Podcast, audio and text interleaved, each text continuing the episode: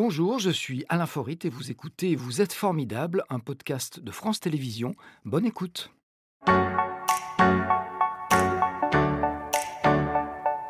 Patrick Henri Roux, que j'ai le plaisir d'accueillir. Bonjour maître.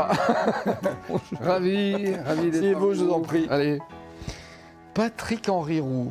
On comprend à votre costume que vous êtes chef cuisinier, chef cuisinier de la Pyramide à Vienne, en Isère, restaurant mythique qui fut celui de Fernand Point. C'est l'homme qui a enseigné la cuisine à Paul Bocuse. Attention au restaurant qui fête cette année ses 200 ans d'existence et les 30 ans du deuxième macaron qui vous a été accordé par le célèbre guide rouge. Le temps passe vite. Nous allons bien sûr évoquer euh, l'aventure de cette vénérable maison, mais surtout revenir sur un parcours exemplaire qui est le vôtre, avec euh, tout d'abord une première photo, un parcours qui a débuté dans cette ville que vous allez reconnaître, je pense. eh oui, et on la connaît très bien. C'est Vesoul. Voilà, comme la chanson de Jacques Brel. T'as Oui. vu voir Vesoul, t'as vu Vesoul. Eh ben voilà, vous avez vu Vesoul vous aussi. Vous êtes né dans cette euh, préfecture du département de la Haute-Saône, euh, en région Bourgogne-Franche-Comté. C'est pas très ça. loin de chez nous. Vous êtes issu du monde paysan. Tout à fait, mes parents étaient agriculteurs. avec un attachement à la nature et aux produits qui est arrivé très vite ou qui a pris son temps Non, je pense que la famille, c'est la famille, c'est important. Euh, je crois toujours que mon grand-père disait toujours il y a trois choses qu'on ne peut pas acheter dans sa vie sa famille, sa santé et la météo. Et donc Donc, la euh, famille vous a plongé tout de suite voilà, dans le monde de la fait. nature et des, et des bons produits. Il paraît que c'est votre oncle euh, qui vous a fait connaître la gastronomie, l'enseignait d'ailleurs. Oui, alors bon, en premier, ben, c'est souvent les mamans et les grands-mères hein, qui, qui commencent par là parce que c'était une ferme, donc on vivait en totale autarcie, on achetait quasiment rien, on faisait le pain, tout. Tout était Et fait puis sur voilà. place. Et puis c'est vrai que très jeune, j'ai été attiré par, par- par la cuisine parce que j'avais la chance d'avoir un oncle qui avait travaillé dans des belles maisons, la Tour d'Argent, le Negresco, et qui était devenu professeur dans une école hôtelière pour des raisons de Ah oui, santé. pas les moindres, Non, les plus voilà. grandes tables Voilà. françaises. Et j'ai été donc à bonne éducation parce que pour me faire un petit peu d'argent, m'acheter mon premier vélo, euh, ben, j'allais l'aider à faire euh, la vaisselle, balayer, puis après faire la cuisine, puis après faire le service. Et finalement, ben, en bon an, mal an, ben, j'ai- intégré une école hôtelière parce que ça me plaisait beaucoup, la sienne. Donc euh, à imaginez quand vous êtes ça? voilà, à Luxeuil-les-Bains, c'est une petite station thermale euh, au pied des Vosges, hein, toujours en Haute-Saône, mais euh, où il y a la base aérienne euh, sans cesse de Luxeuil aussi. Et là-bas, ben, j'ai été euh, sous le joug de mon oncle et de ma tante. Euh, je- alors, professeur de service, ma tante, professeur de cuisine, mon oncle. Alors, imaginez euh, les efforts qu'un élève doit fournir lorsque vous êtes de la famille des professeurs, on vous en demande euh, dix fois plus. Il faut dix fois meilleur que les bien. autres. Est-ce que vous vouliez assez vite devenir cuisinier ou c'était vraiment pour euh, bah, vous faire un petit peu d'argent, pour, euh, pour améliorer Ah non, le pas du tout. Je crois que dès que j'ai intégré l'école, euh, tout c'est, vous savez, quand euh, vous arrivez à trouver votre passion, une vous reculez devant rien. C'est-à-dire euh, ni devant le temps, ni devant le- les efforts, euh, euh, ni devant la recherche, etc. Et de, de ce jour-là, je n'ai eu qu'une idée. Euh, c'est aussi un peu grâce à mon grand-père qui m'avait dit si un jour tu veux pas être commandé par des imbéciles, il faut que tu sois patron. Et donc quand les gens me demandaient quand j'étais petit ce que je voulais faire, je disais je veux être patron. Je savais pas ce que ça voulait dire, mais On je en- le suis aujourd'hui. On en reparlera de ça parce que c'est arrivé beaucoup plus tard, mais ça a fini par arriver. Euh, Vous avez passé trois ans dans la marine. C'est ça. Euh. Comment ça se fait Vous vouliez être euh, cuisinier et il y a eu cette, euh, cette étape de trois ans? Alors j'ai été obligé de, de- de, bah, faire mon armée et je devais faire partie, je vais faire partie de l'équipage qui partait euh, sur la Jeanne d'Arc faire le tour du monde. Et j'ai été récupéré par un contre-amiral euh, qui commandait la troisième flotte maritime euh, à Hyères, à la base aéronavale de Hyères, qui avait perdu son cuisinier. Et comme j'avais un bon Ah, CV voilà. de, de- déjà de deux étoiles Michelin à l'époque, il m'a récupéré et m'a un peu obligé à venir dans sa maison particulière. Ah oui, donc c'était pour faire votre métier dans le cadre de l'armée. Ouais, mais j'ai appris beaucoup de choses parce que, par exemple, dans l'armée, ce contre-amiral m'a dit euh, Tu sais, Patrick, si un jour tu veux commander beaucoup de monde comme moi, je le fais, et il faudra que tu t'organises comme un sous-marin. C'est-à-dire, un sous-marin, tu dois mettre des compartiments étanches entre eux, y compris ta famille. Alors là, ça a été aussi un, un révélateur. Euh, j'ai dit Mais je comprends pas, euh, monsieur l'amiral. Et il me dit ben, Je vais t'expliquer un truc c'est que même si tu as de la famille, un jour, tu dois faire un compartiment étanche, et si un compartiment lâche, comme dans un sous-marin, quand on est en plongée, eh ben, on noie le compartiment, mais on ne fait pas couler le bateau. Il À bon entendeur. Des bases très importantes. Très de la- importante. oui. Il y a souvent des phrases, des fois, qui sont dites comme ça, Ouais. qu'on ingurgite euh, d'une manière euh, mais ça sous la peau, et qui part. restent tout le temps, Ouais. et qui vous disent, quand vous êtes face à l'adversité, vous dites, ben, je vais m'en servir. Ouais. Donc merci, monsieur le contre-amiral. Voilà, il s'appelait Turc en plus. alors. vous avez travaillé ensuite euh, à l'Auberge Bressane à Bourg-en-Bresse, donc là vous vous rapprochez de, de la région. Belle expérience ou euh, vous avez appris et continué à apprendre votre métier là-bas? Alors c'était l'expérience de la volaille de Bresse, hein, Bourg-en-Bresse, euh, de la cuisine bressane, de la crème, du beurre, de la générosité, beaucoup de travail aussi parce qu'à l'époque il n'y avait qu'une journée de repos. Mais on ne faisait fi du travail, c'est-à-dire qu'il y avait tellement bonne ambiance d'amitié, de copains, les conscrits de Villefranche, enfin, etc. On compte pas les heures. On allait, on avait qu'un jour, on allait aller pêcher à la truite ou pêcher dans des étangs à Mayonna, voilà, on C'était très sympa. Et vous y avez rencontré Pascal Voilà, alors ça c'est. Votre épouse J'ai rencontré mon épouse euh, et la femme de ma vie là-bas, euh, qui m'a d'ailleurs euh, mis pour la première fois une claque parce que je lui avais dit qu'elle était jolie et elle m'a dit Mais tu te prends pour qui? Et quand j'ai pris une baffe. Bon, ça ne vous a pas dissuadé, visiblement. Non, non, non. Euh, vous êtes perfectionné auprès de Georges Blanc. Mhm. Georges Blanc, c'est trois macarons Michelin, c'est une institution, c'est un village maintenant. Là aussi, vous avez appris des choses Oui, c'est six générations de travail avec euh, ces, fils qui sont là maintenant. Euh. et franchement, moi, j'ai appris au travers de Georges Blanc euh, bon, j'ai écrit son livre aussi, Les quatre saisons. Je faisais les recettes l'après-midi, je les tapais à la machine de gendarmerie le soir. Euh, il me donnait des coups de crayon rouge sur mes recettes, etc. Donc j'ai appris beaucoup de choses avec lui, c'était intéressant. Mais en dehors de toute la qualité culinaire et de son sens, il a un, goût très pointu, très affiné, très, très acerbe. Quand ça va pas, il, sait où trouver la faille dans une recette.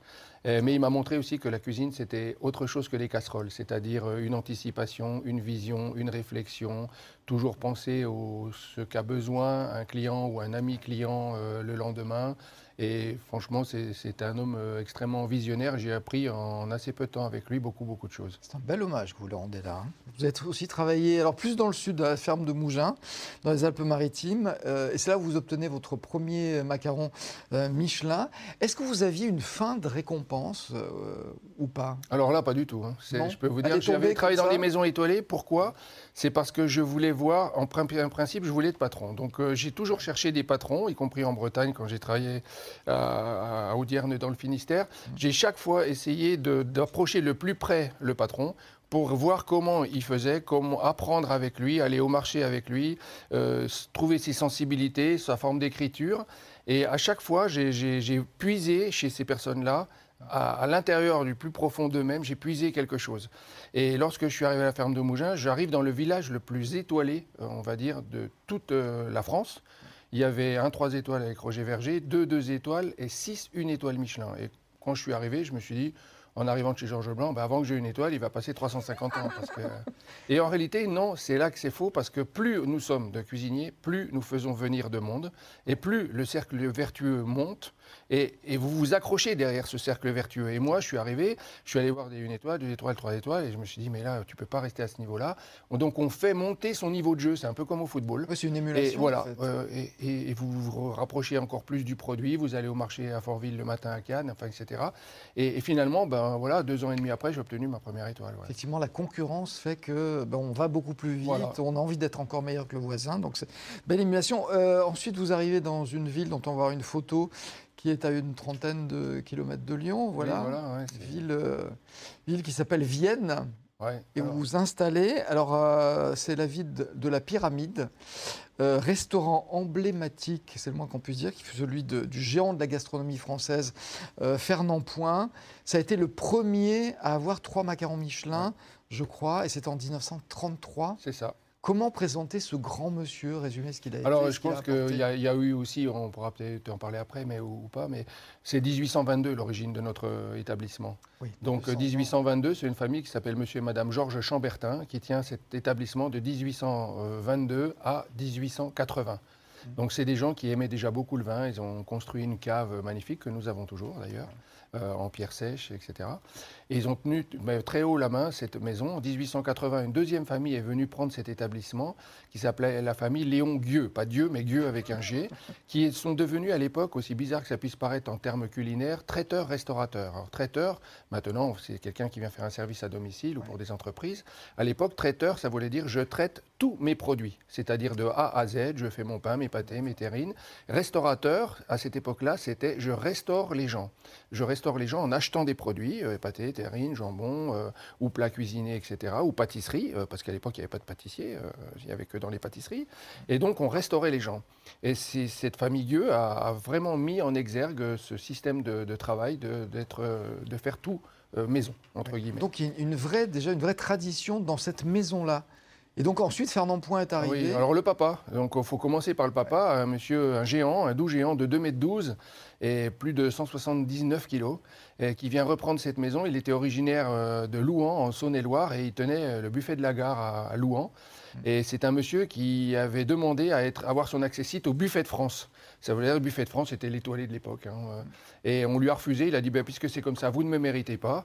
Donc il est venu acheter à Lyon un restaurant, mais à l'époque, les fonds de commerce, c'était 1921, les, les soyeux, que ça coûtait quand même très cher. Et il n'a pas pu. Et donc il s'est rabattu sur Vienne, une maison qui avait une excellente réputation. Donc le papa est venu en 1921 jusqu'en 1927 et date de son décès parce que on va, je suis désolé de jouer avec son nom, mais il est mort un peu d'embonpoint parce que le costaud de la, personne. Et son fils Fernand, qui était à l'époque, euh, avait fait un peu le tour de France des grands palaces. Cette fois-là, il a travaillé au Bristol, au Plaza Athénée.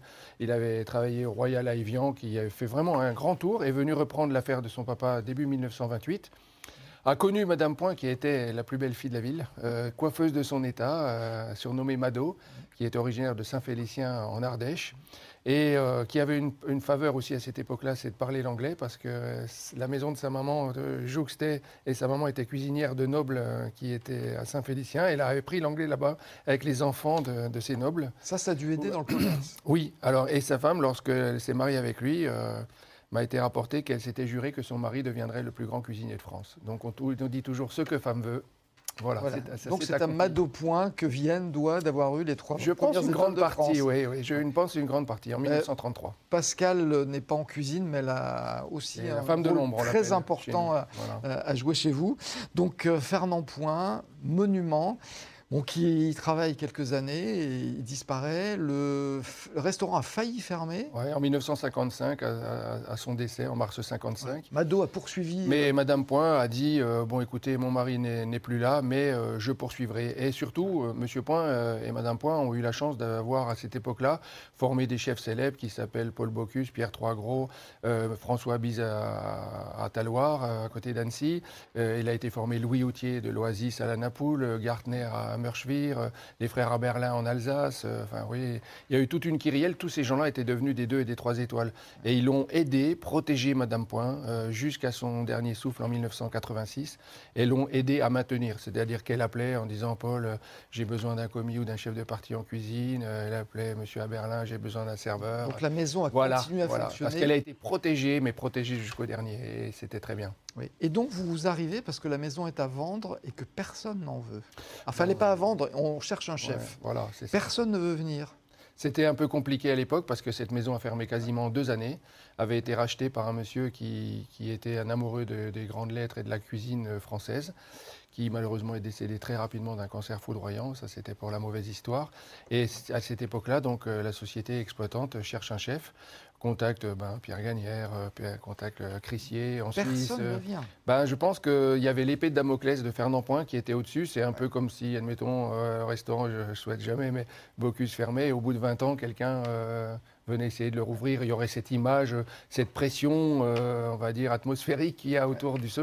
Et les gens ont refusé à cette époque-là, en 89. Sauf un petit jeune de 31 ans. Oui, j'étais dans le sud. Donc, un peu euh, inconscient ou pas? euh, Je pense, oui, un peu frappadin, comme on dit, voilà. Mais je pense qu'à nos âges, moi j'avais 30 ans quand je suis arrivé, Pascal en avait 27, et c'était c'est elle qui m'a un peu pas obligé, mais demander en disant mais qu'est-ce qu'on a à perdre, Patrick euh, Si ça marche pas, euh, ben on ouvrira une pizzeria comme ça. Voilà, c'est exactement merci Pascal. Voilà, merci Pascal. elle aussi, euh, elle, aussi avait un rôle très important. cette inconscience. Bon, c'était pas que de l'inconscience, il y avait du talent derrière, puisque assez rapidement, même au bout d'un an, je crois, vous obtenez. Sept mois. Sept mois, premier macaron Michelin. Bon, vous en aviez un euh, midi, hein, donc on, vous l'a remis, redonné. Euh, sauf que très peu de temps après, en 92, vous obtenez le, deuxième. Quand vous êtes arrivé, surtout depuis Lyon, on vous a regardé un peu avec condescendance, avec. hum, C'était pas facile à une époque, maintenant c'est un petit peu révolu tout ça, mais c'était pas facile parce Que que. un petit peu. J'étais jeune, j'étais jeune et nous étions d'ailleurs, j'étais pas tout seul. hein. Je voudrais bien faire un petit hommage à Philippe Gauvreau, qui était venu avec Jacques Maximin au Casino du Lion Vert à, Charbonnières. Et il y avait Stéphane Gaborio qui avait repris la Villa Florentine en même temps que moi en 1989. Et c'était assez rigolo parce qu'on venait tous les trois du Sud. C'est une Euh, nouvelle génération. Voilà, euh, Philippe Gauvreau arrivait du Negresco, euh, Gaborio arrivait du Joannage Jean Lépin, deux étoiles, euh, Jacques Maximin, deux étoiles, et moi j'arrivais de la ferme de Mougins, la même année, au même moment quasiment. Ouais. Et on a chopé la, la première étoile tous ensemble. Donc, euh, Vous, vous êtes assez- quelqu'un qui n'êtes pas du tout rancunier, mais franchement, de Lyon, il y a des trucs pas très sympas. Après, bon, voilà, mais c'est de l'histoire ancienne. hein. Moi, je laisse passer l'eau sous Vous, les ponts. vous regardez vers l'avenir. euh, Vienne est, est après Lyon, donc. euh, et, euh, En homme aujourd'hui, donc deux macarons Michelin et pas trois. Et chaque fois qu'on vous le demande, vous dites moi le troisième, j'en veux pas, parce que c'est que des emmerdes. Non, c'est pas tellement ça. Je dirais que Bon, c'est une philosophie euh, de vie parce que je trouve que d'abord que vous ayez deux ou trois, les contraintes sont exactement les mêmes en, en nombre de collaborateurs, en qualité de Il y a, service, il y a en très qualité d'accueil. Il y a certains deux et trois qui se ressemblent un petit peu, entre guillemets. Et moi, je trouve que la deux étoiles, c'est comme une cylindrée de, de, de voitures de course. Euh, On dit trois étoiles, c'est la Formule 1. On casse un aileron, on finit pas la course. Euh, En Formule 3000, on casse le pare-choc, on peut finir la course. Quoi. Et une étoile, pour moi, c'est un peu le rallye. hein. Il y a des fois, ça va vite aussi. Et on prend des fois des, bonnes, des bonnes bugnes, hein, on va dire, en rallye. Mais euh, c'était une, histoire de cylindrée, si vous voulez. Moi, je me sens bien dans cette catégorie-là. Je la trouve euh, extrêmement créative. On peut, on peut prendre des risques tout le temps. On peut changer sa carte. euh, parce que bon, je connais aussi pas mal de, mes confrères qui, qui ont- sont dans la catégorie au-dessus. On les sent toujours inquiets, toujours euh, stressés, toujours euh, euh, à de dire mais est-ce que ça va correspondre? Est-ce que je tiens le niveau? Enfin, etc. Et c'est un plafond de verre. Après trois, il n'y a pas de quatre. hein. Ouais. Alors deux, encore faut-il les garder. Ça fait 30 ans que vous les avez, il n'y a pas de raison que ça change. Quatre tocs Gomio en passant. Euh, guide qui vous a aussi accordé un trophée du cuisinier solidaire en 2022. Vous êtes euh, Hôtel Relais Château. Euh, Il y a un restaurant, alors on dit, c'est pas une brasserie, Non. qui s'appelle euh, PH3. Euh, C'est un lieu de convivialité avec Voilà. une cuisine de démonstration. disons qu'on mange presque aussi bien pour moins cher. Différent, différent quand même. Il n'y a pas les nappes, il n'y a pas l'argenterie, il n'y a pas les petits services, euh, voilà. Mais on essaye de faire une cuisine de qualité parce que les gens pénètrent quand même à la pyramide. Voilà. Et puis il y a une, une épicerie fine. Il manque quoi? Là, euh, il manque, euh, je pense, pour... Un bar oui, voilà, tout à fait. Je- alors, je vais faire un, un bar pour euh, la fin de l'année. Alors, non pas pour ouvrir un bar, parce que des bars, il y en a à pléthore euh, partout dans la région, mais j'ai l'intime conviction que comme euh, voilà, j'aime la solidarité, j'aime mes collaborateurs, nous avons un équipage qui nous suit très bien, parce que vous pouvez avoir un très beau bateau, je reviens à la Marine nationale, vous pouvez avoir un très bon capitaine, mais sans équipage, vous ne faites rien. Moi, j'ai 14 corps de métier qui travaillent avec moi tous les jours, que ce soit les gouvernantes, femmes de chambre, lingères, euh, maîtres d'hôtel, sommeliers, Il pâtissiers, y a un vrai cuisiniers. esprit d'équipe, vous avez réussi à bâtir ça. Euh, et tout ça a traversé la Covid-19. Voilà. C'est aussi grâce à cet équipage hein, qu'on peut faire ça, parce que malgré qu'on soit fermé, on se faisait des petites réunions, euh, on se recevait euh, entre nous, et des fois même par Internet, parce qu'on ne pouvait pas à un certain moment communiquer ensemble. On a fait des apéros. euh, La famille est restée unie. Et je pense que tout le socle, toute la bonne façon vient de la famille. Euh, tout tient là. Donc euh, si la famille est là, elle, assure l'exemplarité. On est là les premiers, on, part les derniers, on est là pour euh, les ennuis euh, de famille personnels comme professionnels. Et après, rien n'est parfait, mais on essaye de, créer une entreprise à taille humaine. C'est pour ça que ce, ce deux étoiles me plaît beaucoup, parce qu'on reste à taille humaine. On a quand même 55 collaborateurs, plus 5 personnes de la famille. Oui, c'est une, Mais grosse voilà, PME. Oui, mais et 14 corps de métier, ça démultiplie tout. Quoi. Ouais. Voilà. On a une question formidable pour vous. Il n'y a pas de raison pour que vous y échappiez. On l'écoute tout de suite. Patrick, vous travaillez en famille, avec votre épouse, avec votre fille et avec votre fils. Mais aucun d'eux ne semble prêt à reprendre le flambeau en cuisine. À qui allez-vous transmettre votre savoir-faire de chef? Ah, vous savez, c'est comme je suis la quatrième famille propriétaire euh, en 200 ans de cet euh, établissement, finalement, nous ne sommes que des passeurs. Donc mon rôle aujourd'hui, moi j'ai 64 ans, c'est de passer le bâton de la cuisine à un très bon passeur. Je pense que je l'ai sous la main. Donc tout se prépare, tout se travaille au corps. Et hum, j'ai l'intime conviction qu'ils sauront accomplir d'une manière différente, forcément, euh, ce que nous, on a fait. Euh, Monsieur Fernand Point ne fait pas ce qu'on a fait, euh, et, inversement. Voilà, donc je pense qu'aujourd'hui, j'ai les atouts à l'intérieur de mon établissement pour que la vie continue et que l'histoire soit belle. Voilà, donc ça veut dire qu'il faut beaucoup d'humilité et que ce n'est pas forcément dans sa famille de sang qu'on trouve la bonne personne. Mais ça n'empêche pas que dans, votre famille, il y a des gens qui mènent très bien la, barque de la maison et qui ont leur rôle et un rôle important à jouer. ce qui est important en cuisine, c'est de ne pas tremper quelqu'un dans le bouillon. Parce que vous savez, quelqu'un qui ne veut pas être dans ce bouillon-là, bah, il va en sortir. Donc aujourd'hui, on doit y venir par euh, conviction, on doit y venir par passion, par euh, envie. Et aujourd'hui, euh, ce qui est important, c'est d'avoir quelque chose qui soit cohérent, avoir une unité, quelque chose qui parle aux gens aussi, mais surtout où l'humain reste au milieu. C'est-à-dire que c'est important que les gens aient un contact avec quelqu'un, connaissent, reconnaissent des visages.